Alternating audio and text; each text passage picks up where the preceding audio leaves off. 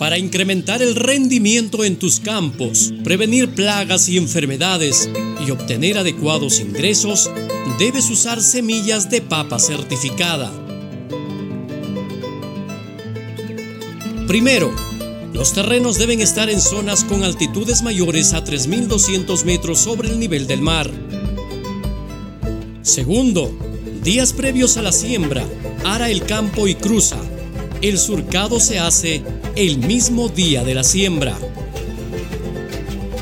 Tercero, antes de la siembra, realiza un análisis de suelos e incorpora materia orgánica. Cuarto, la siembra es cada 20 centímetros y el surco debe tener un metro de ancho.